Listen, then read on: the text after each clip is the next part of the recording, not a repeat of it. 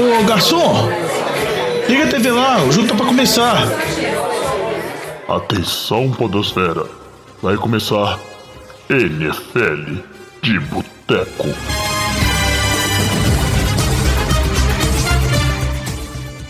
Bem-vindos a mais um NFL de Boteco, seu podcast preferido sobre futebol americano.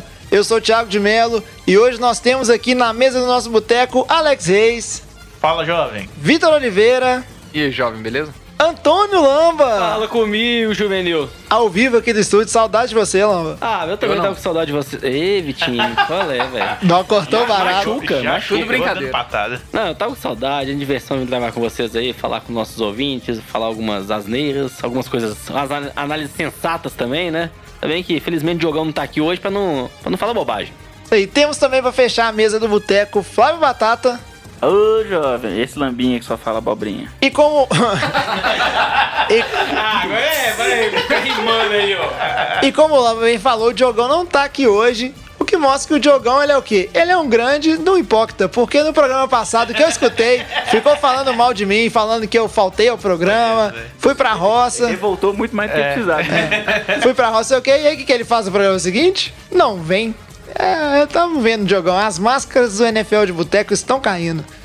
Mas é isso aí, o programa de hoje, dando a sequência à nossa tradicional série de análise de todos os times e todas as divisões, terminou a FC, né, com os dois últimos programas.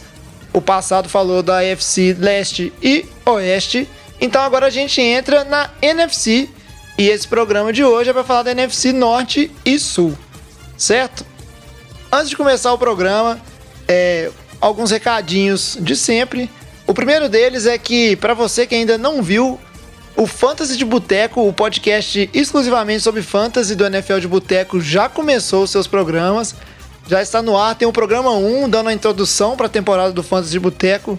E assim que sair esse episódio também vai ter o programa 2, que já vai vir falando de posições, no caso QB e Tyrands, para ajudar você a fazer seu draft, né? E ir bem na liga de fantasy desse ano. Tenho certeza que quem acompanhar o Fantasy de Boteco vai, vai ganhar. Vai ganhar a liga, porque é isso que acontece. Então se ligue lá. E aí você vai fazer o que? Além de escutar o Fãs de Boteco e o NFL de Boteco, ajudar a divulgar, né? Mostra pros amigos e aproveita, pede para eles seguirem a gente nas redes sociais, arroba NFL de Boteco, Boteco com U. E quem quiser entrar em contato, pode ser inbox ou mandando um e-mail para nfldeboteco.gmail.com. E para aqueles que vão estão escutando Fãs de Boteco, se liguem que tá tendo uma, uma promoção barra interação com os ouvintes muito legal lá, muito interessante. E o pessoal tá fazendo. Vale a pena escutar também para incentivar o pessoal a jogar fantasy, que a gente que gosta demais de jogar fantasy e a gente quer que vocês também embarquem nessa nessa ótima diversão para acompanhar a temporada. Certo? Então o programa de hoje a gente vai começar agora, mas antes, tradicionalmente, dá aquele giro de notícias para você ficar por dentro de tudo que aconteceu mais de importante nessas últimas semanas. Breaking News. E para quem estava atento na temporada, viu aí que a gente está começando né, a pré-temporada e, e, como sempre, é, tradicionalmente, tem a abertura do jogo do Hall da Fama, onde duas equipes jogam e é aproveitado para ter, né? Ainda A... bem que são duas equipes jogando, né? Se fosse só uma, porra, ia ser foda. Nossa, a saudade acabou rapidaço. Né? Já, já... Gastou nem a introdução. Foi mal, desculpa. Me manda, me manda sua agenda de voos é, no trabalho. Que nós vamos marcar a gravação só quando você estiver disponível lá. E aí, quem fez esse jogo esse ano foi Atlanta Falcons e Denver Broncos. Ficou 14 a 10 por Denver. E como sempre, né, em pré-temporada, deu pra tirar alguma conclusão? Nada, né? Mas pra quem já tava com aquela saudade de ver futebol americano, é bom, né? Você vê um tiquinho ali. Não, Não, nada. não. É, então tá bom. Ah, velho, como Mas diz o aqui- Diogão, é sempre bom você vai lá, assiste o primeiro, segundo drive e vai dormir. É, Aqui, aqui já vai entrar o quê? A primeira trivia do Batatinha. Olha só! Tá virando, Que tá loucura. virando mania, galera, agora fazer trivia? Não, é- não é, não é bem um bloco organizado, não é porque eu lembrei de um, negócio que eu queria falar. E eu vou deixar como pergunta: qual é o time com o maior número de integrantes no Hall da Fama? Pô, boa pergunta, viu, Fica Batatinha? então. Ah, cara, pra mim, provavelmente isso aí deve ser Giants ou Bears que eu chutaria. Giants não, velho. São franquias que elas foram muito relevantes, velho. Ah, mas no- não importa, é muito ruim Giants. Não pass- gosto do Giants nunca. Não, vai ser vários jogadores. Mas eu chutaria que, fim das contas, vai ser o São Francisco 49ers, porque eu não tenho a menor ideia. Eu vou colocar Buffalo. Que isso? Nossa, é, ousado. Nossa, Tem que ser uma franquia antiga, né? Vou botar é. Pittsburgh Steelers. É, eu pensei no É, Steelers. o Já perdeu. Steelers Já é-. Eu dei chance de falar O único que passou perto de acertar foi o jovem. Porque é óbvio que fui eu que fiz essa trilha. Ia ser escadinha, Pô, batata. É lógico. Mas tem cara, é das É o antigas. Não. Bears e o segundo é o Green Bay Packers, são os times mais Olha antigos. só. Ah, então isso aí, é- aí tá falando do Hall da Fama que começou lá em 1920 Uai. e não tinha time direito. Aí Então, a culpa não é minha. Mas é isso aí. É, passando agora para as notícias mais relevantes. Mas, é, só pra deixar claro que essa informação foi mais interessante do que o jogo. Isso é verdade. O jogo é só pra você matar aquela saudade ali, ver que a NFL tá chegando, o coraçãozinho fica mais ansioso. Falando das notícias importantes, a gente teve finalmente né, a renovação de contrato do Michael Thomas, o wide receiver do Saints, que uma extensão de cinco anos, né, um contrato bem, é, bem, Generoso. bem generoso, mas eu acho que ele merece, né, Lamba? O que, que você acha? Você que é torcedor do Saints aqui no podcast, você acha que vale isso tudo mesmo? E o que, que você achou da atuação do Saints aí em garantir o seu wide receiver número um por mais cinco anos? Não, assim, é bem, um valor bem injusto, né? Nas primeiras três temporadas dele, ele bateu o recorde aí do número de recepções e por muito, assim, que o recorde acho que era do Landry, do Odell, se não me engano. Então, assim, é um jogador muito consistente. Ele começou o ano ali com. Não dropava nenhuma bola, né? A percentual de recepção dele era algo insano, mais de 90%, se não me engano, nas primeiras rodadas. Então, assim, ele tem uma sintonia muito boa com o Drew Brees. É, tem essa questão aí do Saints, talvez aí o Drew Brees aposente aí daqui um, dois anos, né? Talvez vai ter um QB que vai suceder ele ou não, mas é, é essencial já ter um receiver consolidado, um dos melhores da NFL. Tá aí agora como receiver mais bem pago, né? Na casa aí de 20 milhões a ano. Acho que é muito merecido pelo que ele fez dentro de campo, assim. E é o Saints já pensando aí no futuro, né? Nos próximos anos aí, já compondo aí com as principais peças aí do ataque aí, já uma delas sendo o Michael Thomas. É, foi o, o Diogão, inclusive, falou na- no, no programa passado, né? Foi, é, foi engraçado que nós soltamos, nós gravamos um episódio na terça-feira, na quarta de manhã já tinham renovado. O Diogão até falou que é, eles estavam para renovar, não sabiam como é que ia ser o. Né, se eles iam demorar, mas o Diogão falou que a chance deles segurarem é, para o Michael Thomas era praticamente nula, que eles iam acertar um contrato bem rápido, e foi o que aconteceu, né? O Santos não tinha muita escolha, né? Se não renova com ele, o ataque ia ser o quê? Ah, e, não, e o Michael Thomas vale a renovação, né? Nas três temporadas que ele tem na NFL, todas ele passou de mil jardas, sempre muito prolífico, né? Na, na sua produção como wide receiver. Outro jogador, esse que agora não é, aí já não é um jovem jogador, né? Em, em ascensão ou já seguindo para uma ótima carreira na liga. Esse aí já tá no final da carreira, mas a carreira dele parece que não acaba nunca. É Tom Brady que acabou de renovar por mais dois anos e agora ele vai sair do patamar de, de um dos QBs, vamos dizer assim, subpagos na NFL para virar um QB muito bem pago, né, Vitor? Só lembrando que é uma extensão, tá, jovem? Que é, é, ia acabar esse ano e ele estendeu mais dois anos. Então, ele seria umas três temporadas, no caso, né? É, só que quando a gente analisa, na verdade, o efeito dessa extensão é só para aumentar o salário dele desse ano. Eu não entendo nada de contrato, quem manda de contrato é o Lamba. É, ele vai deixar de receber 15 para 23 milhões esse ano. Teoricamente, nos outros dois anos, ele receberia acima de, de 30 milhões. Só que, na verdade, são o que eles chamam de void years. Que, na verdade, são anos que só tem alguma, alguma influência em questões de cap. E, na verdade, acabando a temporada, em 2020, ele ainda assim ele é free agent. Então, a ex- extensão é- foi só para ele ganhar 8 milhões a mais nessa temporada. Então, o que acontece é, às vezes você tem um impacto maior aí no cap do time, né, em um ano, aí eles acabam fazendo uma extensão aí de, vamos dizer, de mais dois anos, né? Aí você tem um total de três anos. Você pegaria todo o valor que iria impactar esse ano no cap, né, e dilui aí por três anos, né? Então é mais do ponto de vista de cap, ele não tem nenhum salário real, né? Então não tem um contrato efetivo para julgar pelo time.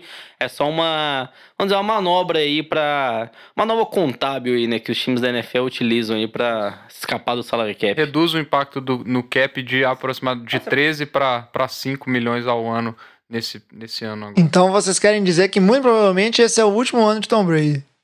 Não, pá, provavelmente chegar no 2020, se ele tiver vivo inteiro, eles vão renovar de novo. É, as esperanças minhas nunca são cumpridas. Mas é isso aí. Vamos ver o Patriots no Super Bowl mais uma vez. É o fim da dinastia. Ah, eu, não, eu, Ano passado ele tentou forte. eu nem, eu nem falo isso mais. E pra fechar o nosso bloco de notícias, aí já não é uma notícia feliz, agradável, mas parece que não é nada grave. Andrew Luck sofreu uma lesão né, nos training camps, uma lesão na panturrilha, que parece que vai agora vai ficar um pouco limitado para tentar chegar bem para a temporada. A gente segue aí acompanhando, mas parece que não é nada grave com o menino Luck que teve uma temporada espetacular na temporada passada, depois daquela lesão no ombro que deixou ele afastado por muito tempo, né? Então tem sempre um receio do Andrew Luck se machucar novamente. E agora, para fechar as notícias, vamos seguir em frente ao nosso programa e começar a nossa revisão da NFC Norte e NFC Sul.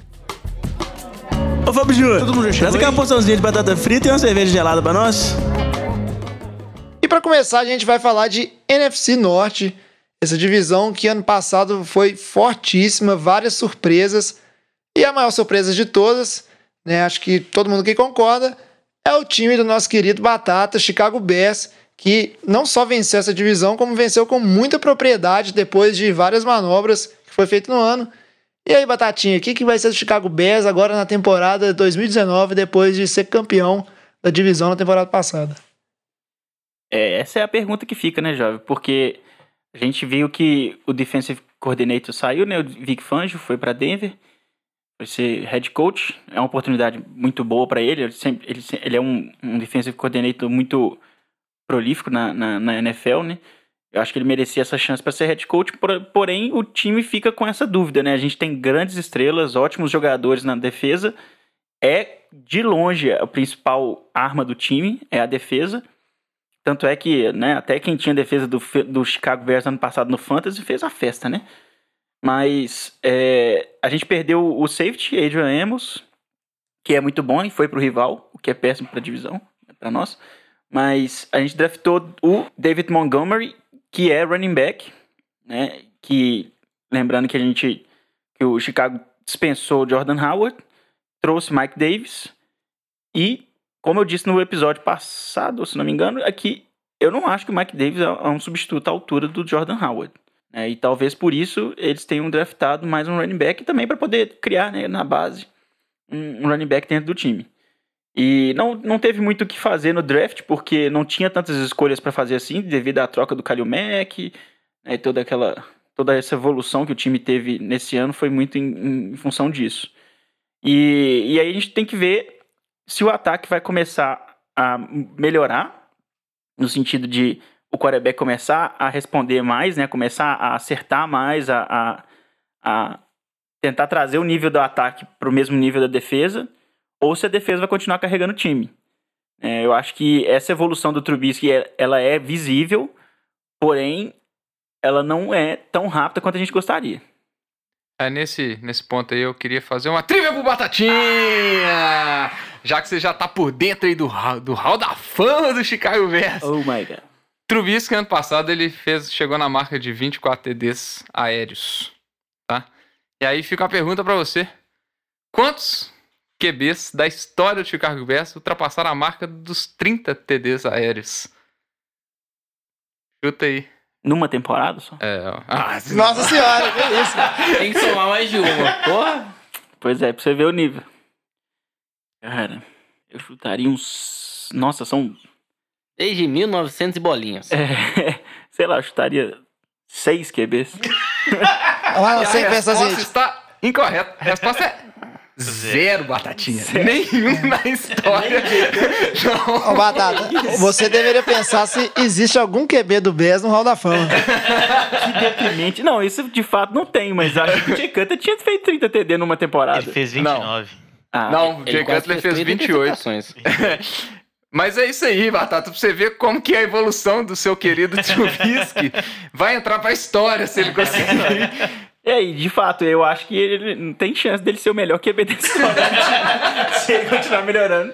Não, Porque- e só fazer um complemento, nunca teve na história um quarterback do Chicago que lançou pra 30 touchdowns, mas já teve na história um quarterback de Chicago que lançou pra mais de 30 interceptações na temporada. Que massa. Lá em 1942, se não me engano, nem lembro Ah, o nome do jogador, futebol não. Mas, e pra você ver, antigamente só corria com a bola e o Caio mandou mais de 30 interceptações, né? É um time que se destaca. Mas, vamos lá, agora em relação ao time do Chicago, né, expectativas pra esse ano. É como você comentou, velho, o Trubisky que vai decidir o- um pouco do futuro desse time aí nessa temporada, né? Perdeu o John Howard, Montgomery, eu acho que é mais dando a mesma ali. O corpo de receivers ali, quando a gente avalia, se manteve o mesmo. Talvez Allen Robinson até possa ter uma melhora esse ano, né? Ano passado ele voltou de uma lesão séria, teve uma temporada bem ruim, né? Trey Burton também se lesionou ao longo da temporada. É, a expectativa é por, por trás do Trubisky. É assim, eu acho que avaliando ponto positivo. Ele teve jogos muito bons, né? Teve uma sequência ali de três jogos, acho que semana 5 a 7, a 8, algo assim. Que ele teve jogos muito bons, foi muito eficiente.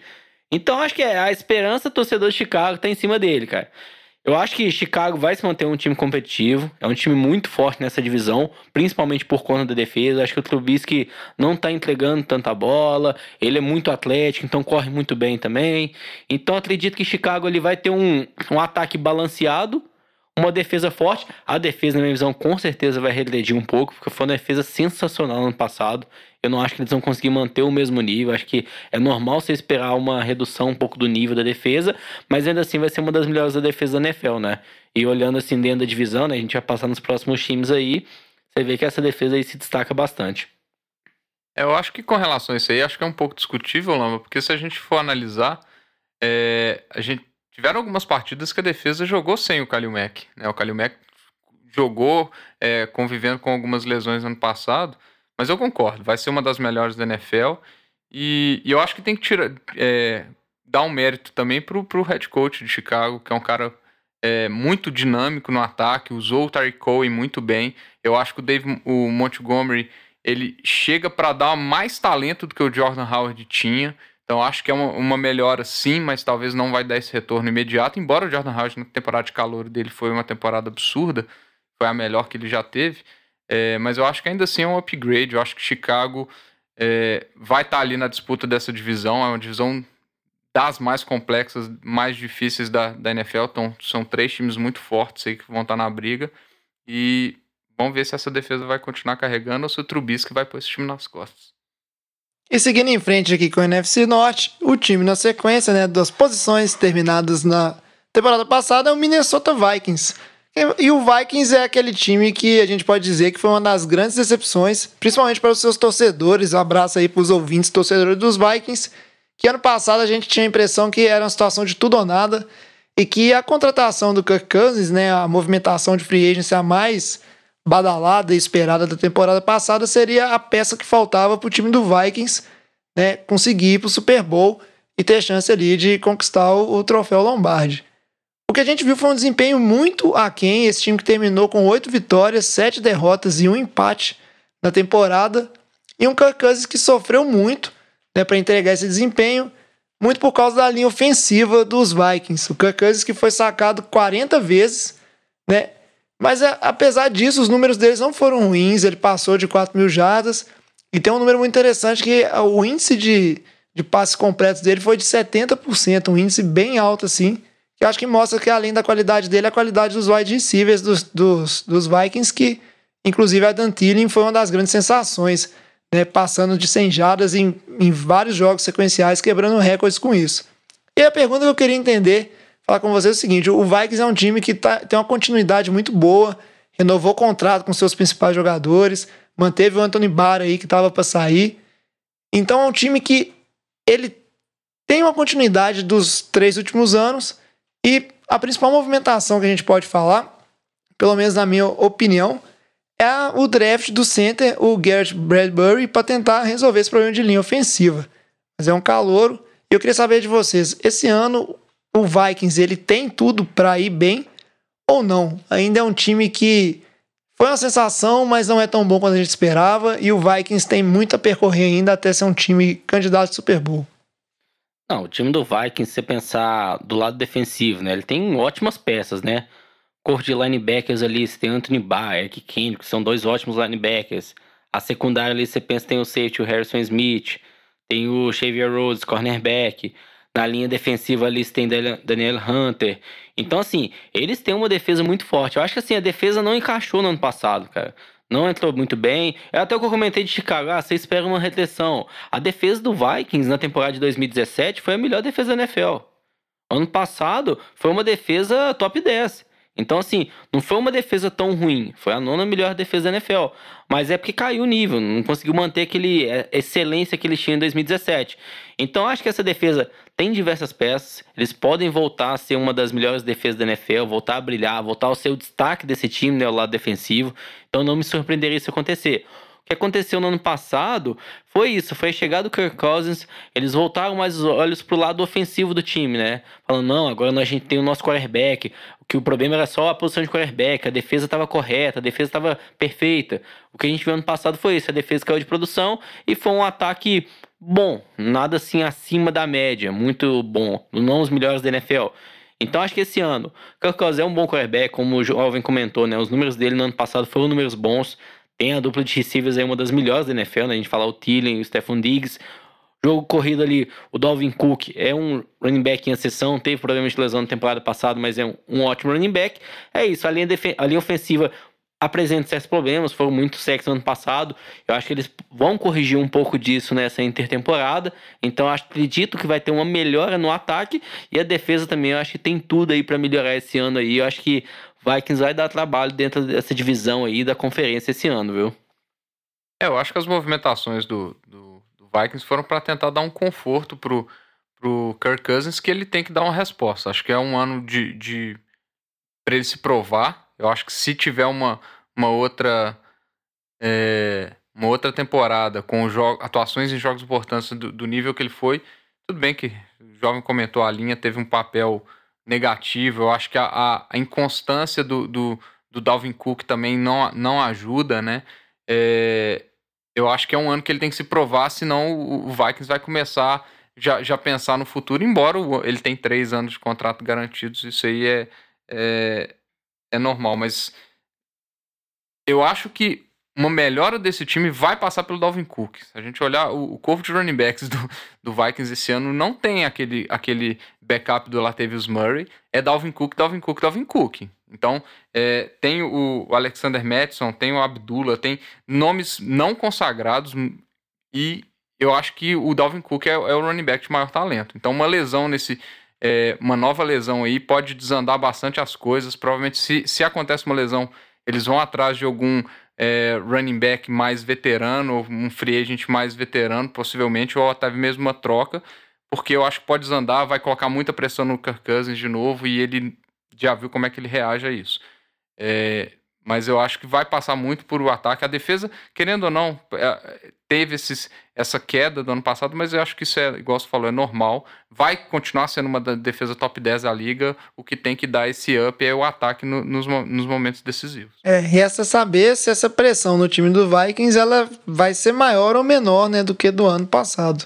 E aproveita, Vitinho, que você já estava fazendo essa análise brilhante do time dos Vikings e fala do time do Green Bay que foi o terceiro colocado da NFC Norte no ano passado.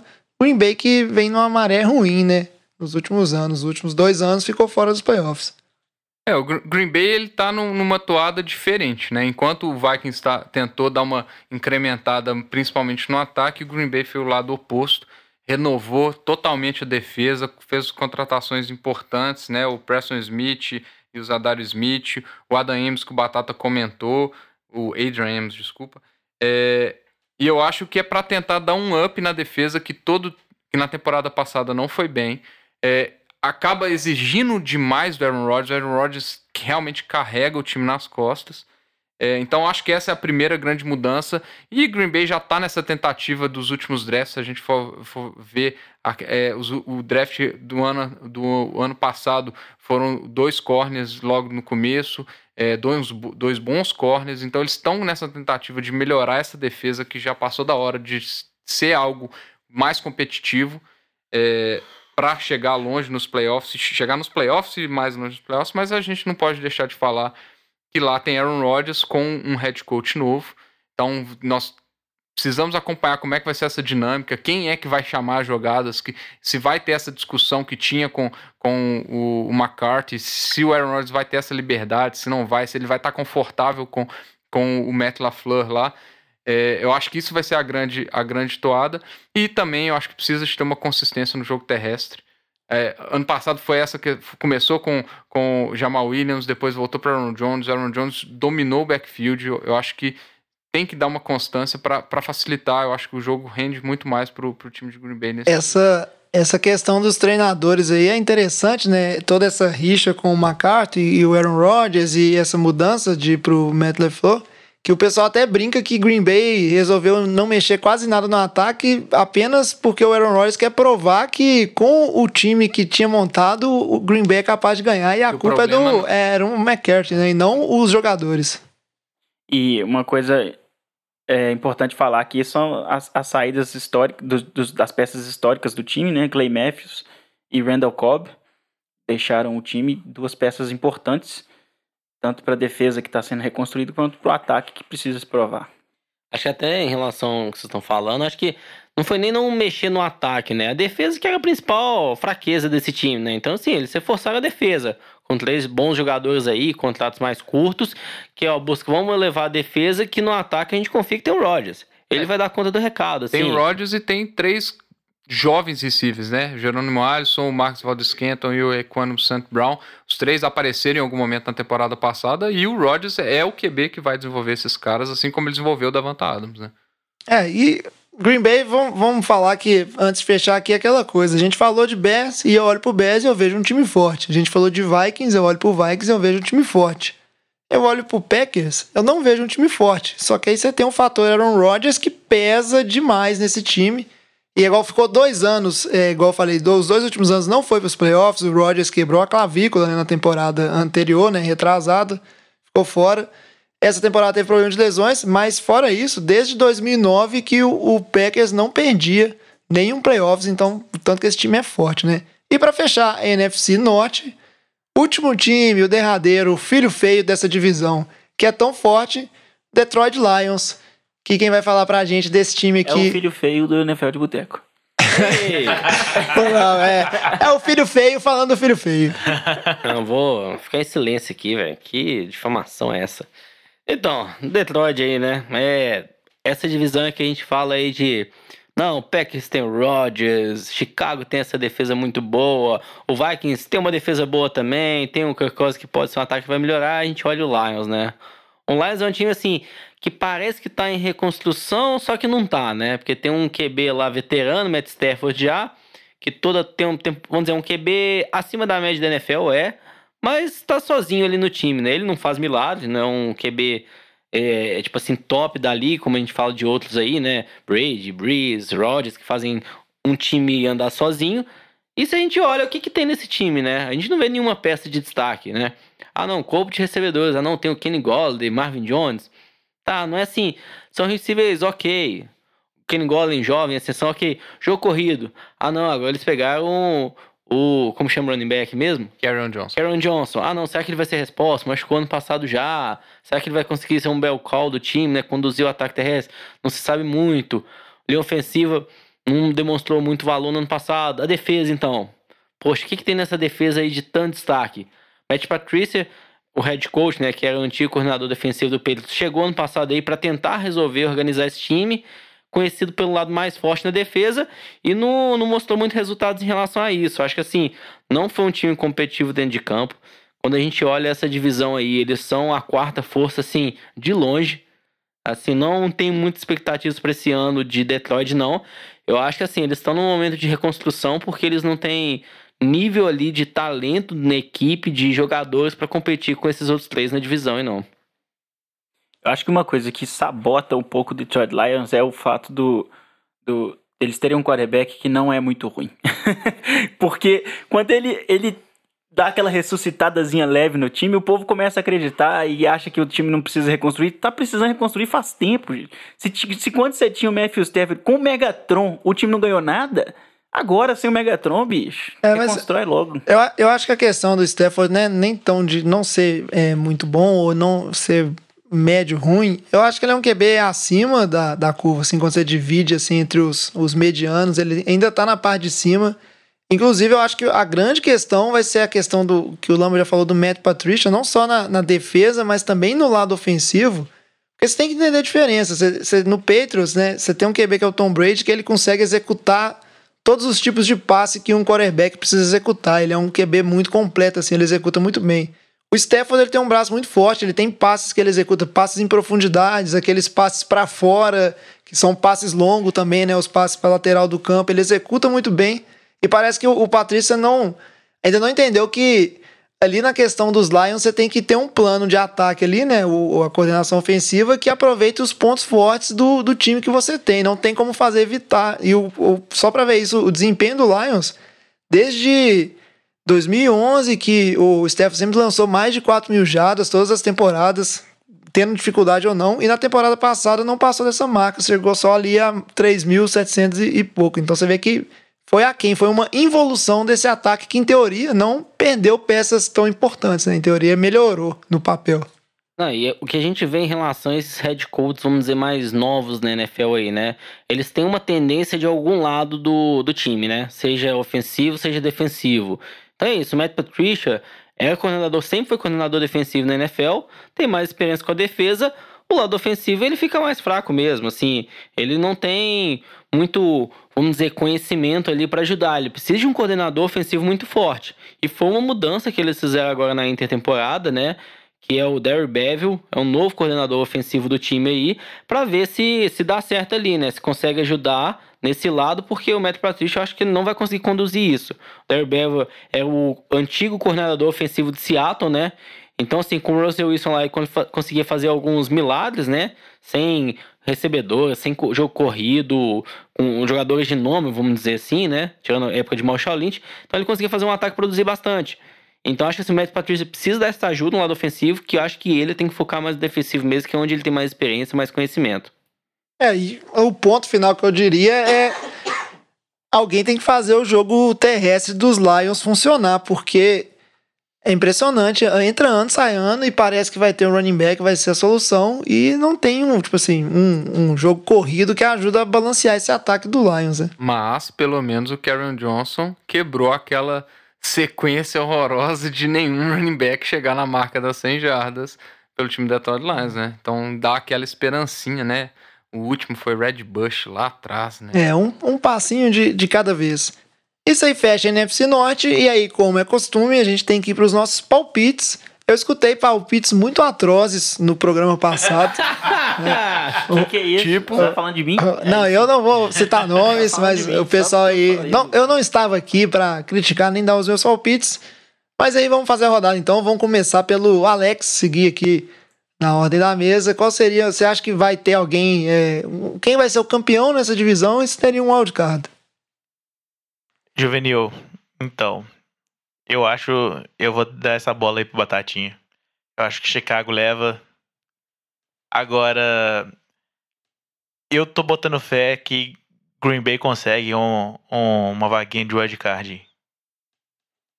E Vitinho, o que, que você acha dessa divisão aí? Quem você entra nas suas apostas aí, um wildcard ou não? Eu vou. Eu vou no feeling aqui. Eu vou. Que quem vai ganhar essa divisão vai ser o Aaron Rodgers. Vai ser o Green Bay, não. Vai ser o Aaron Rodgers. É muita confiança em Aaron Rodgers mesmo, mas, Mas o justifica. Batatinha vai, vai, pro, vai pros playoffs ainda, viu, Batata? Fica triste, não. Mas vai de wildcard. E você, Lavinha? Eu gostei do palpite do Vitinho, seguindo isso também, o Aaron Rodgers conseguindo ganhar É. essa divisão aí. A ascensão, né? Voltando aí a É o brilhar. sangue no zóio. É, eu também acho que Jogando ele... com duas pernas. São uns, conser... São uns conservador mesmo. Não, eu acho que assim, ele vai voltar aí ao auge aí que ele já teve. E eu acho que o time do Batatinha vai ficar de fora. Eu acho que o time do Vikings vai conseguir uma vaga de wildcard. Eu acho que esse time do Vikings aí vai dar um ajeitado no lado ofensivo. que Os atletas têm uma temporada um pouco melhor. A defesa eu acho que vai se ajeitar, vai ser um pouco melhor ainda. Já foi uma defesa muito boa no ano passado, né? Mas eu acho que é um time mais completo aí. Eu acho que assim, não que Chicago defensivamente seja muito ruim, é até melhor que o Vikings, mas eu acho que ofensivamente você tem muito mais questionamentos do que você tem em relação ao Vikings. Batatinha, seu direito de resposta. Eu acho que o Chicago tem não só mais capacidade de ganhar essa, essa divisão do que o Vikings, ou, ou Green Bay, mas também eu acho que é um time que tá com um momento melhor. Né? O Vikings está vindo de uma temporada que eles estão. que eles foram a negação da, NFL, né? De, todo mundo achou que o Vikings ia dominar a, NFL, a NFC Norte e eles passou caro, né? Pra não falar nada pior. E, e o Green Bay tem essa, tem essa questão do Aaron Rodgers querer se provar e, e todo mundo achar que ele vai resolver tudo sozinho. Eu acho que ele é muito bom, assim. Eu, né, eu mais do que ninguém, posso falar isso, tanto que a gente já sofreu na mão dele. Mas eu não acho que ele vai conseguir resolver os problemas de Green Bay, porque ele, ele começou. O que eu comecei a, a reparar é que ele tá começando a ficar frustrado com, a, com os problemas de defesa, com os problemas de, de comissão técnica e tal. Eu acho que para quem tem para quem teve Jay Cutler muito tempo no time, a gente sabe que um QB frustrado não funciona. Não funciona. Então, assim. Não, mas é frustrado e ruim, né? É diferente, né? não, isso é detalhe. É, Acabou de cometer uma heresia. comparei Jay Cutler com. É, comparei, isso daí. Se uma pessoa parar de ouvir o podcast por causa disso, eu não critico, velho. Mas é, eu acho que que o Chicago vai ganhar a divisão, mais uma vez por causa da defesa. E eu acho que o ataque do Chicago vai melhorar com, com o Matt Nagy tendo mais tempo para construir essa, essa filosofia de ataque dele ali. 30 E- TDs? Pelo menos, né? Pelo menos. Do, do Truby Truby que eu tô falando. É, pelo menos. Tá. 30 TDs de Entrando passe, na história. Pelo menos. E é, eu acho que o Vikings vai de wildcard. Não acho que Green Bay vai chegar nem de wildcard, não. Isso aí, usa o rancor, rancor. Tem que usar, tem que. Palpite, como diz o Diogão, palpite é feeling. Palpite não tem racionalidade, não. E indo, indo no meu feeling aqui, eu vou só contrariar um pouco. Eu acho que. Lions. Não, que isso, cara. Ué, Não, exato, não, não. Agora, eu, vou, vou confessar, desculpa eu só te interromper, eu vou confessar que por um tempo eu cheguei a, a cogitar falar que ia sair dois wildcards nessa, nessa divisão. Uma boa, uma boa ideia. O Lions vai ser um saco de pancada, né? Coitado. É, vai ser um saco de pancada. Mas eu acho que tem muitos outros times bons na NFC. Seria difícil você ter uma equipe aí com, com recorde pra passar. Eu vou, o Vitinho acertou ali. Eu, eu não vou votar no, no, Rodgers, como os meninos não têm coragem nem de falar que é o Green Bay que vai ganhar, falar que é o Rodgers que vai ganhar. Porque eu acho que o time de Green Bay ainda assim pode ter melhorado a defesa ou não, mas ele tem muitas perguntas. E eu vejo tanto Vikings quanto o Chicago como times mais sólidos. E eu acho que o Vikings vai ter uma boa temporada, vai levar essa divisão. E Chicago vai como wildcard. Dispensa explicações. Quando eu tiver certo lá no final da temporada, eu lembro vocês, beleza? E agora a gente tem que seguir em frente pro, pro programa não ficar muito longo. E a gente tem que falar da segunda divisão do programa de hoje, que é a NFC Sul. Esse assunto é bom, hein? Merece mais uma cerveja. E pra começar a NFC Sul, tem que falar do time dele. Time do Lamba, o Saints, que tá aí, papa tudo, chega perto, mas só decepção. Temporada retrasada, Saints parecia que ia pro Super Bowl, cresceu muito na temporada, milagre de Minnesota. E aí, essa temporada agora, Saints tudo pronto pra ir pro Super Bowl e ganhar em cima de um Patriots baqueado. E aí teve o quê? O roubo Descarado. de St. Louis. St. Louis não, de Los Não, você Angeles. viu que os juízes do Gudel foram intimados a depor, né? Sob juramento pra falar sobre esse jogo. Eu acho que não teve isso, não. É. Mas então, você ver eu quero saber assim, volta. O que, que você prevê pro Saints na temporada 2019? É mais uma bela temporada que vai terminar numa frustração muito grande? Seu coraçãozinho vai aguentar? Ou não? Vai vir Super Bowl aí? Não, eu espero que venha um Super Bowl, né? Como torcedor aí. Ah, acredito que o Saints ainda vem com um time muito forte. Assim, se a gente olha o elenco do- da temporada passada pro elenco dessa temporada, assim, não perdeu nenhuma peça. Ainda foi, fez uma contratação em Jared Cook, que é uma posição de tarefa que o time não tinha nenhuma, nenhum jogador ali de com um bom nível, né? Então, assim, foi uma boa adição pra equipe. Renovação aí do Michael Thomas. Então, assim, manteve a base. Ah, perdeu o Mark Ingram. Ok, trouxe lá teve o Murray também. Que, assim, que vai ser um, o segundo running back, né? Que o principal ali é o Camara. Então, ofensivamente, é um time que tem vem com um ataque muito balanceado nos últimos anos, né? O time parou de forçar muito a bola na mão do Drew Brees, até porque o Drew Brees ficando velho, ele não aguenta mais lançar a bola lá 600 vezes por temporada, né? Então, fez um jogo mais balanceado, correndo bem com o Camara, trouxe lá Tavis Murray, vai equilibrar o jogo corrido quando precisar ali. Drew Brees muito eficiente. Na temporada passada bateu o recorde, né? O percentual de passos completos, né? Que ele já tinha batido na temporada anterior. Então, assim, acho que vai ser isso. Um ataque balanceado, bem eficiente. A defesa que eu posso esperar um pouco mais da melhoria. É a defesa que tem boas peças. Fez aquela seleção do Marcos Davenport no ano passado, né? Não vingou. teve problemas de lesão, não, assim, aquela troca lá para subir no draft não foi recompensada ainda. Espero que esse, ano ele suba um pouco o nível. Aí em relação ao restante da defesa, né? Cameron Jordan, Demario Davis, a, a secundária é muito boa, acho que talvez seja o ponto forte do time ali com o Letmo, o, uh, o safes também, o Marco Williams, o Von Bell. Então acho que assim, é uma defesa que tem potencial para evoluir um pouco o nível. Vai ser difícil, essa divisão a gente sabe como que é muito forte. Todos os ataques dos times dessa divisão são fortes. Então talvez não seja uma defesa que, em números ao final da temporada, seja uma das melhores, mas eu espero uma, uma evolução dentro de campo do lado defensivo. E do lado ofensivo, acho que é manter o mesmo nível, né? um ataque balanceado ali. Expectativa é total de chegar aos playoffs, assim, Super Bowl ali, né? Playoffs é um jogo ali que decide, né? Às vezes é um detalhe, né? Não só essa questão aí da falta de interferência não foi marcada, um outro detalhe ao longo do jogo também que poderia decidir, né? Agora, Lamba... Viu, que não tem nem argumento não, aqui, cara. Que... É o time do Saints, é, ele é afirmativamente um time muito forte. Isso aí eu nem vou questionar. Um dos grandes questionamentos que é feito todo programa aqui e é feito em toda a mídia especializada é em relação ao Drew Brees e a idade dele. Né? A gente sabe que o Tom Brady é um ponto fora da curva e não dá para esperar que todo QB de 40 anos vai jogar.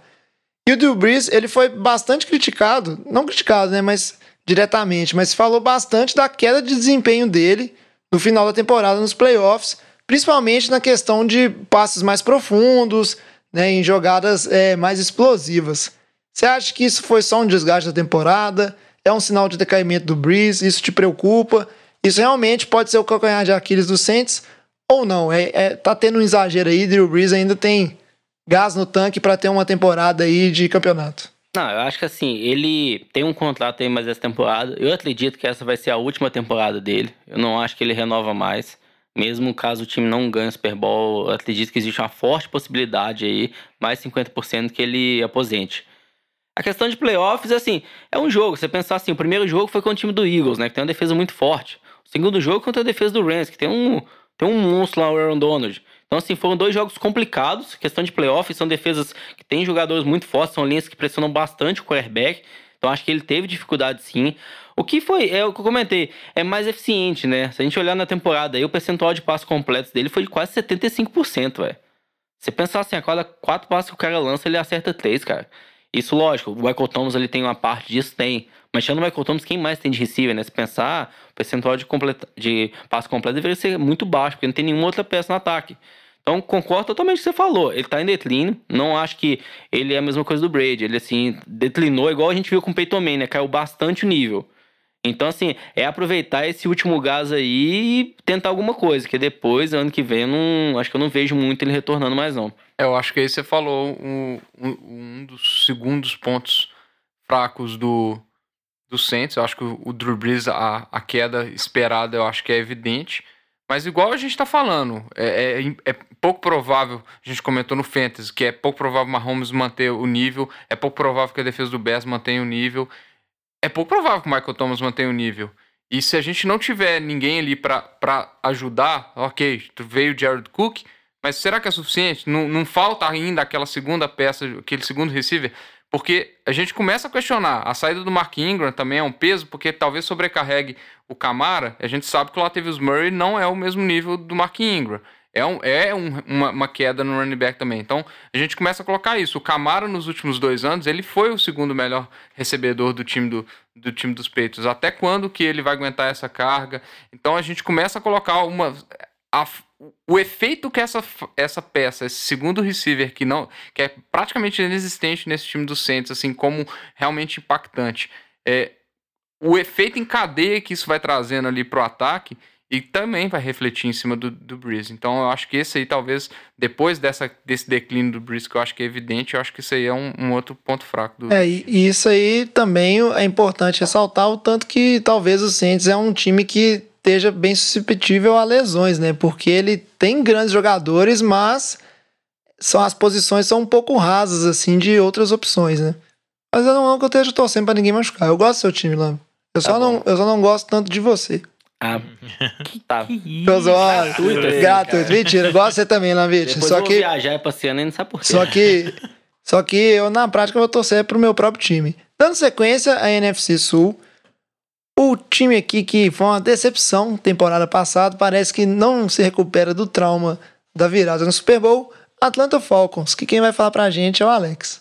Então, Juvenil, você tá colocando aí que o time tá ruim, como se fosse só coisa psicológica, mas a gente viu que na temporada passada o, o desgaste maior foi por conta das lesões na defesa, né? Você via que o time não conseguia ir muito longe porque a defesa simplesmente não conseguia segurar. E acabava, e o Matt Ryan não consegue levar um time nas costas igual o Aaron Rodgers faz, né? E, então, assim, esse ano, como é, a defesa conseguiu se reestruturar de novo, né, das lesões, então, e, e ele se manteve com um corpo, né, de, de, aquele corpo bom de defesa que sempre teve, o, o, os jogadores chaves ainda, né, o Julio Jones continua ainda no time, então é, a expectativa é de que esse ano o time melhore bastante, que tenha uma performance, sim, né? Esperado que se tenha uma performance da, do mesmo nível que eles tiveram na época que foram pro Super Bowl. Pelo menos na temporada regular aí é o que a gente espera. É, o que que aconteceu, né? Que eles conseguiram se manter aí com a base de, de OL, né?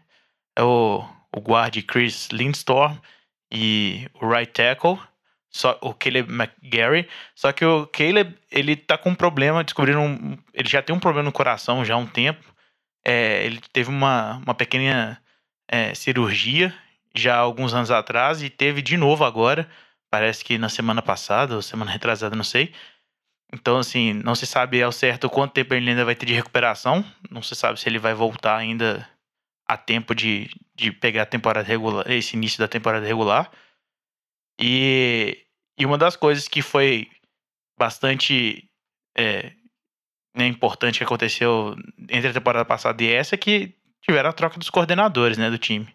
Que só seguraram o head coach. E, é. aí a gente tem que ver, né? Como é que vai ser esse ano aí, se, se com essa troca de coordenador apenas. Vamos ver. Eu, eu, eu sinceramente, como opinião, acho que o Atlanta consegue melhorar bastante para essa temporada regular aí. Eu acho que a vulnerabilidade de Atlanta continua sendo a defesa. Porque o problema que aconteceu na temporada passada, se acontecer de novo, eles não. não vai por água abaixo. Vai né? por água abaixo. Eles reforçaram basicamente sua linha ofensiva nessa, nessa off-season. Então, assim, é um risco que eles assumiram. É, agora, se, se, não, se não acontecer nada, se tiver o Dion Sanders lá, é, Dion Jones, desculpa, é... Pô, se tiver... Beyoncé voltar, Ia ser um monstro, né? É, mas é uma boa, viu? Se, se tivesse o, o Dion Jones, se te manter o Dion Jones ali inteiro, é... eu, eu acho que é um time que vai dar muito trabalho. Eu acho que é um bom time nós mesmo. vamos fechar aqui ainda, eu acho que é, eu, Ah, eu é um tenho palpite. dúvidas assim. Eu acho que, poxa, não, do lado ofensivo eu acho que é um time muito bom, mas do lado defensivo eu acho que ano passado a gente viu, teve ali duas, três lesões, acabou a defesa. Era uma das piores defesas da é, NFL, só né? perdeu, perdeu o Jones, perdeu Ah, o o Ken safety, Neal, Keanu Neal. perdeu Outro safety o outro também. safety, que eu esqueci o nome dele. a- Ou seja, secundário foi embora, o melhor pass rush foi embora. Tipo assim, talvez as principais posições hoje, né? O pass rush e os dois Exatamente. safety. Então, assim, acho que sem isso, qualquer defesa ia desmontar mesmo. Mas eu não sei se é uma defesa assim tão forte assim, quando a gente comparar com outras aí, talvez da, da divisão, com outras aí da conferência, né, como um todo. Então acho que é um time que do lado defensivo ainda peca um pouquinho ali, tá um pouco abaixo. Mas ofensivamente o Matt Ryan, que a gente viu, né, com o Julio Jones ali, faz, faz milagre. né? Eu acho a defesa melhor que a do Saints, velho. Ah, mas você pode achar o que você quiser, mas a estatística é Só pra, coisa. só pra cutucar, né? Olha, você pode achar também que o ataque do Giants é melhor que o do Saints, Não, mas não, mas por não. isso vai ser, né? Não, não morde a isca, não, cara. Calma. Minha não aguenta. É.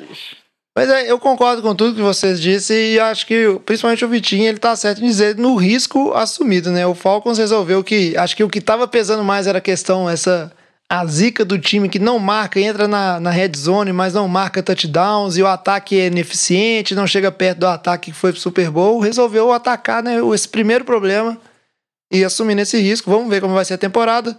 Dando sequência aqui, a gente tem que falar de Carolina Panthers, outro time que foi uma decepção temporada passada, começou muito forte. Eu, inclusive, estava lá falando muito bem do Panthers, estava 6-2, o time ia bem, ia longe, e terminou 7-9. Foi horrível. Muito disso veio Do ombro do Kenilton. do ombro do Ken Newton, que no final da temporada o Ken Newton estava mais ou menos no meu nível de QB. Jogando, assim, em, em termos de passe, estava jogando muito mal, bola indo no chão. Ó. Ele que já não é muito preciso. Eu prefiro comparar o Jay Cutler com o Aaron Rodgers. Que isso, cara? Eu- Nossa, É, é pau a pau, eu diria Não, assim, é. velho. Infelizmente, a nossa mídia é, é áudio, então nossos ouvintes não vão ter a oportunidade de ver com a minha habilidade QB. Mas fica aí, a eles. Pega o Fica do aí. Jay Cutler, é parecido com o Jay Cutler. fica aí, ó, quem me dera. Fica aí, é, se fosse Jay Cutler, eu estaria como QB amador dos times brasileiros aí, tranquilamente. Mas isso pesou bastante num time do- dos Panthers que volta essa temporada. O Canilton fez aí a segunda cirurgia dele no- nos três anos, mas parece que tá muito bem. O time que tentou se reforçar, trouxe é, alguns wide receivers, reforçou a linha ofensiva. Teve aí ó, o Chris Hogan, é, Aldrick Robinson. Não são tipo, nomes tão relevantes, vamos dizer assim, mas é um time que ele tentou principalmente reforçar a linha ofensiva, né? Repor algumas peças na defesa, principalmente na parte da, da linha defensiva, algumas peças perdidas. E apostar na, na vamos dizer assim, no Canilton está saudável. E fora isso, acho que o maior reforço da temporada como um todo, que a gente pode dizer, é o McCaffrey, que parece que tomou esteroides e tá gigantesco. Então, e ele tá crescendo muito como running back. Eu acho que o Panthers continua sendo um time muito forte, mas volta a ser aquele time muito dependente, como a gente fala de Green Bay e o Aaron Rodgers, guardada a proporção de um bom desempenho do Canilton, seja correndo com a bola, seja lançando, mas parece que ele carrega assim o time quando ele, ele joga bem. E aí eu vejo um time muito regular, eu queria saber de vocês o que vocês acham do time do Panthers, porque não deve ser um time forte, um time perigoso, mas realmente é um time bem constante. Acho que é o que você comentou, é um time que, vamos dizer, não vai ganhar nenhum jogo de goleada, né? Vai, tipo, ali fazer um massacre em algum jogo. E também, eu acho que, assim, não vai perder de muito. É um time, talvez, mediano, porque do lado defensivo a gente olha assim, ah, tirando o Kuechly, quem que tem? Você não, você não vê muitas peças, não, Thomas Davis. Então, assim, você não vê, não tem uma secundária muito forte, a linha defensiva hoje não é mais tão forte. Então, a defesa talvez limitada ali, que para bem o jogo corrido por conta dos linebackers. E no passe ali é um pouco mais frágil, né? A secundária é um pouco mais frágil. Então, essa é o lado da defesa. Do lado ofensivo, quando a gente olha, ah, não, quem são os receivers deles? Ah, não, tem o DJ Moore, tem alguns receivers mais novos, exceção sim, mas tem aquele receiver número um, aquele de mais de profundidade, aquele para endzone. Não tem. Mas provavelmente é o melhor corpo de receivers que o Cam Newton já teve. Concordo totalmente, assim. Então, você vê que é um pouco, talvez, limitado o corpo de receiver, como o jovem comentou, McCaffrey em ascensão, né? No auge dele. Vai, o ataque vai passar por ele, né? Ele talvez não consiga mais correr tanto com a bola como ele fazia antigamente, né? Até por risco aí de lesões. E essa defesa um pouco aí limitada também, boa em alguns aspectos, mas fraca em outros. Então acho que é isso, é um time que não sei se tem muita força para chegar nos playoffs, mas também não acho nem de perto que vai ser um dos piores ali da NFL da divisão. Vai dar briga em todo jogo contra o Panthers, vai ser um jogo difícil por conta disso, desse time, vamos dizer, balanceado, mas com muitas limitações ali dos dois lados da bola. E para fechar a NFC Sul, temos que falar aqui do. NFC isso. É isso, a NFC Sul. Só, só para comentar aqui, o ano que o, que o Panthers foi pro Super Bowl, né, que aquele jogo contra Denver, é, se a gente olhar o, o time ofensivamente, era o running back era Jonathan Stewart, é, os receivers era Ted Jean e Corey Brown. E o, o ataque era Ed Dixon e Greg Olsen. Então, assim, de longe, em termos de ataque, é uma evolução. É, agora, realmente, eu acho que a situação do Cam Newton mudou muito de lá pra cá por causa das lesões. Tem que saber se ele recuperou, se ele vai ter a confiança de correr com a bola, entrar pulando na, na, na endzone. Eu acho que vai muito mais por isso do que das peças que estão em volta dele. É. E vamos acompanhando, né? Eu gosto do Canilton, velho. Sou fã dele. Gostaria que ele mandasse muito bem. E pra fechar, a gente tem que falar do time do Diogão, até segunda ordem, né? Porque a gente vai ter que fazer outra eleição. Porque enquanto. Pode manter, velho. Tá Enquanto. Não, se os ouvintes escolherem, porque Tampa Bay, como tá em último aí, vai estar disponível para ser escolhido. Porque a verdade é o seguinte: eu acho que enquanto o Diogão não assumir que ele é torcedor dos Chargers, que a gente sabe que ele é, mas ele não quer assumir, a gente vai, todo ano, os ouvintes vão escolher um time para ele torcer e defender. E aí, para fechar, o Vitinho fala pra gente Tampa Bay Buccaneers, que começou uma sensação ano passado. Parecia que o Diogão tinha tirado a sorte grande, mas aí como sempre, né? Começaram como nunca e terminaram como sempre. Tampa Bay Buccaneers aí, fala pra gente, Vitinho. É, Tampa teve uma, uma off-season bastante movimentada, principalmente por causa da, da chegada do Bruce Arians, que teoricamente é a grande esperança de mudar o nível do, do, do, do James Winston, melhorar ele de patamar, dar ao James Winston esse, esse ano de contrato para ele se superar e conseguir tudo. Eu tenho grandes dúvidas se o James Winston vai, vai conseguir cuidar da bola, se ele vai conseguir ter o desempenho que todo mundo espera dele. Os últimos jogos da temporada passada foram muito bons. Tem que ver se ele vai conseguir manter isso, que é a toada da carreira dele. É inconstância, é- solta bolas para interceptações ridículas, só fumbles ridículos. É, só que tiveram movimentações de jogadores também que, que podem ser bem significativas, né? É, grandes nomes, né? Como o, o Jerry McCoy, que por questões de idade, e o com Alexander muito por questões de lesões, né? Que, que, que vinha tendo, acabou indo pro seu queridíssimo São Francisco 49ers.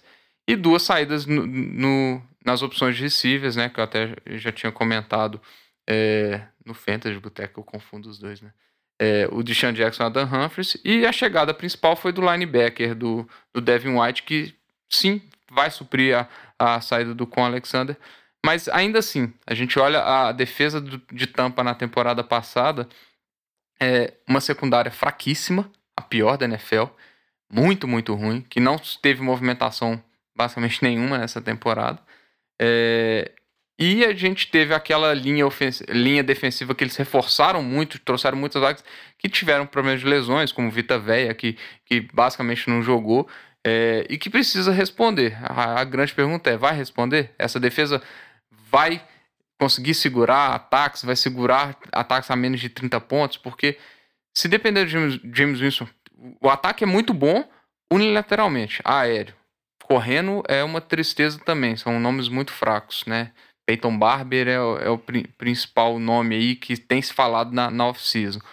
É, então, assim, depender do James Winston, com a inconstância de turnovers que a gente sabe que ele tem, a fazer mais de 30, 30 35 pontos forma constante para esse time, numa divisão difícil dessa, que você consegue levantar argumento também de ser uma divisão para ter três times no playoffs, da mesma forma da, da, da NFC Norte.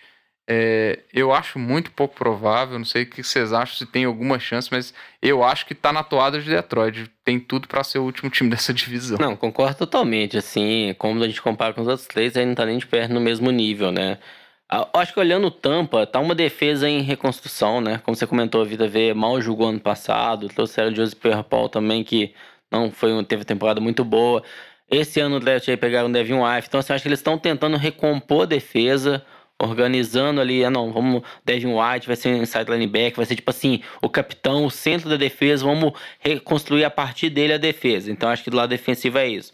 Do lado ofensivo, quando a gente olha as peças do ataque, é como o Vitinho comentou, do ponto de vista de jogo corrido, não tem ninguém ali. Assim, com, é, draftaram o Ron Jones ano passado, não deu em nada. Jaquez Rodgers, Peyton Barber. Então, assim, são nomes bem, bem ruins, assim. Do lado do passe, né, do jogo aéreo, tem aí já é outro nível. Acho que, assim, Mike Evans, Chris Goodwin, O.J. Howard, Cameron Rage. Então, assim, tem um corpo de recebedores muito bom. E isso pode favorecer o James Winston.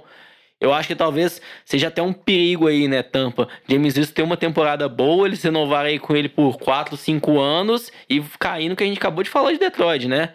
É um QB que talvez vai ser um pouco acima da média, mas não é um QB que te leva pros playoffs constantemente, que não te dá uma chance de ganhar um Super Bowl. Então, Tampa na- nesse momento de reconstrução, é, eu, assim, eu acho que eu espero do ponto de vista pros torcedores de Tampa que, James, que o James Winston não tem uma temporada boa, velho eles reconstruam esse ataque também, assim como eles estão reconstruindo a defesa. Talvez tentar manter o James Winston, mesmo que ele tenha essa temporada boa, né? Assim, não sei se vai ser uma boa resposta. Talvez seja um grande risco dar um contrato de longo prazo para ele aí, se ele tiver apenas essa temporada boa, como não foi tendo aí nas últimas, né?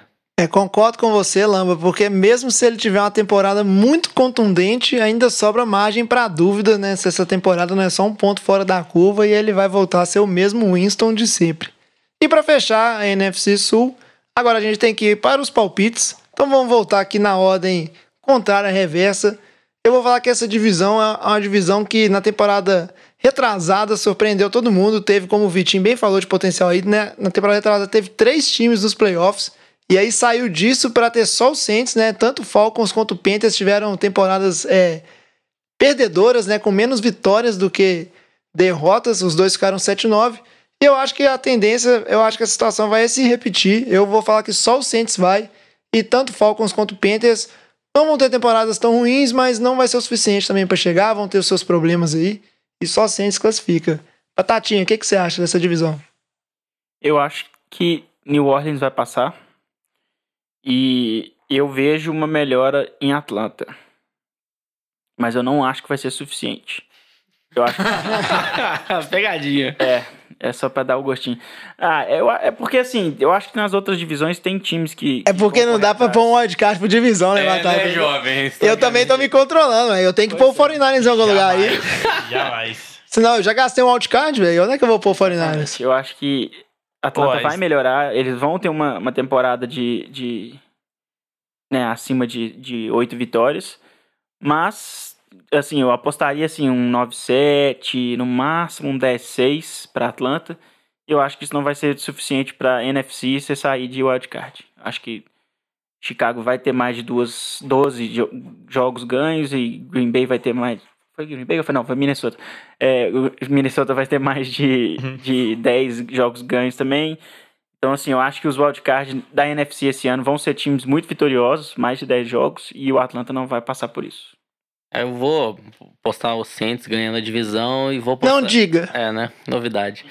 É, Saint Louis, né? Mas como wildcard, eu vou postar num time aí, Carolina. Eu acho que o time vai dar uma equilibrada no lado defensivo ali. Luke Kuechly vai acertar essa defesa.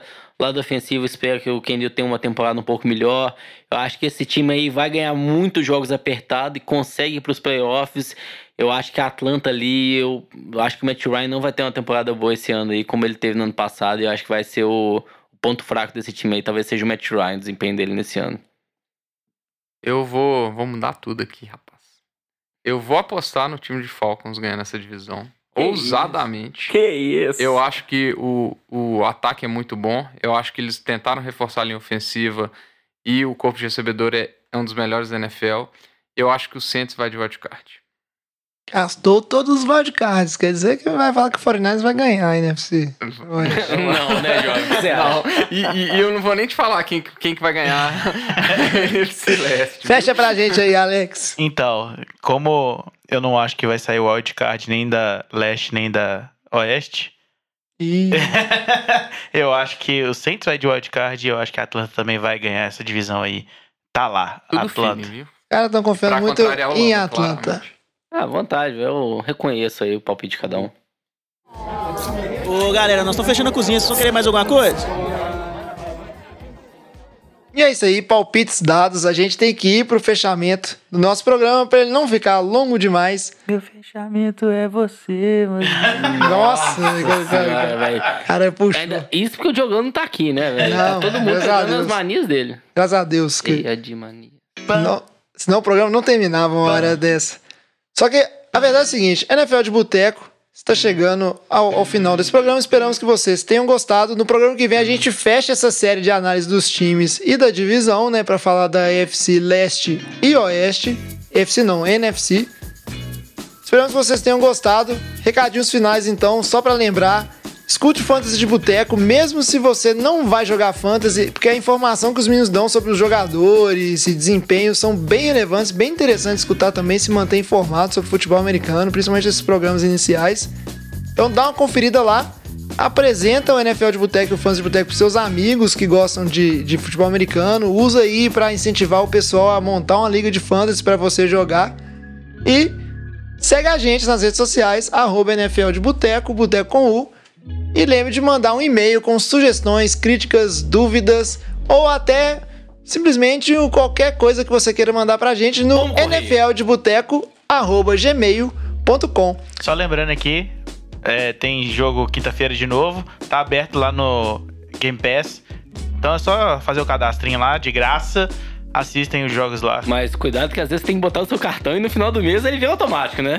Ah, mas isso Cuidado é, aí. é só ver as letrinhas. Cuidado, Isso, é, não. É uma boa, mas só cuidado. Lembra no final do mês de cancelar caso você não queira. cuidado, cuidado com a pegadinha.